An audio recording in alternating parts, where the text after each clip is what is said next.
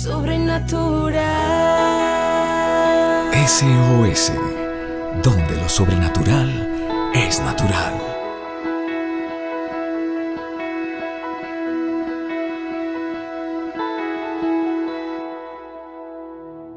Familia, saludándoles en este día, deseando que los cielos sigan y permanezcan abiertos, que el Dios de misericordia nos bendiga en esta mañana, en este día.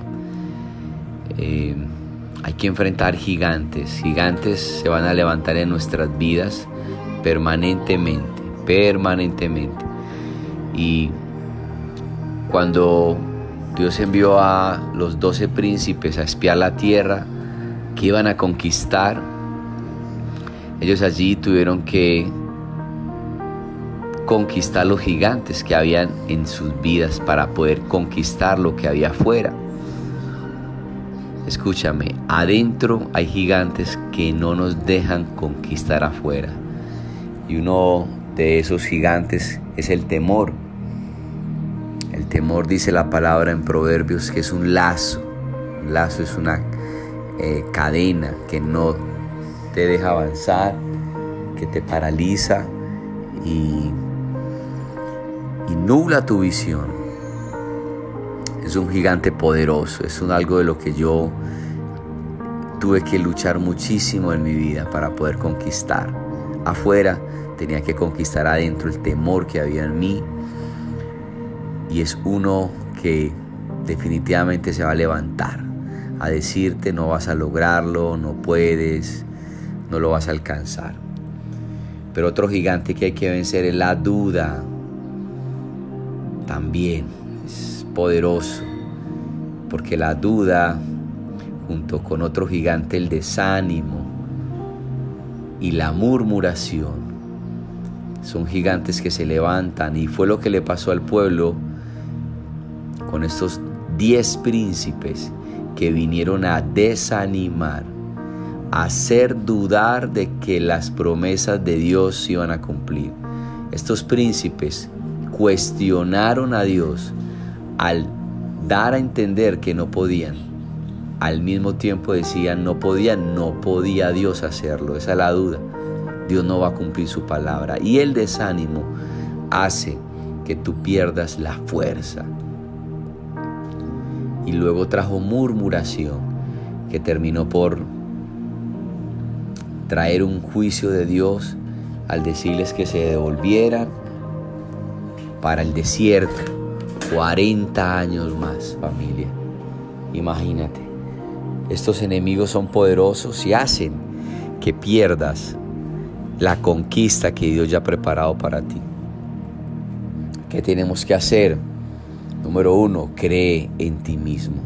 Cree en que Dios te ha llamado, te ha escogido para esta generación. Cree. Ten de ti un concepto correcto. La palabra lo declara, somos cabeza y no cola, estamos encima y no abajo. Así nos ve Dios como linaje escogido, como real sacerdocio, como pueblo adquirido para anunciar las virtudes de aquel que nos llamó de las tinieblas a su luz admirable. Así nos ve Dios. Embajadores de Cristo. Tenemos que creer en nosotros mismos. Pero es importantísimo tener un carácter de fe.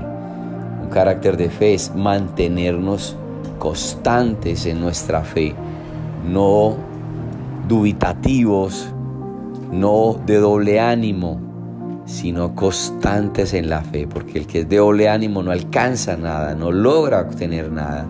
Es como las olas del mar que van y vuelven. Mantente firme, constante en tu fe. Ten un carácter de fe. Cree en ti mismo. Mantén un carácter de fe en las promesas que Dios te ha dado. Y lo tercero, sé una persona de oración. La oración es la manera como nos comunicamos con nuestro Dios y es algo que debe ser permanente. Este pueblo desafortunadamente no pudo entrar, 40 años en el desierto, murieron y solo la generación que vino después, pero eso sí, Josué y Caleb, que tenían un carácter de fe, que ellos estaban firmes en las promesas de Dios, que ellos estaban allí fortalecidos, ellos sí entraron. Josué y Calé sí entraron. Y quiero animarte para que tú y yo podamos conquistar lo que Dios nos ha prometido. La palabra de Dios es firme y podemos conquistar esos sueños, esa montaña la podemos escalar. Así que familia de la fe, tenemos un Dios poderoso, pero necesita de personas que le crean, de un pueblo que quiera conquistar. Una bendición estas reflexiones que nos retan, nos inspiran.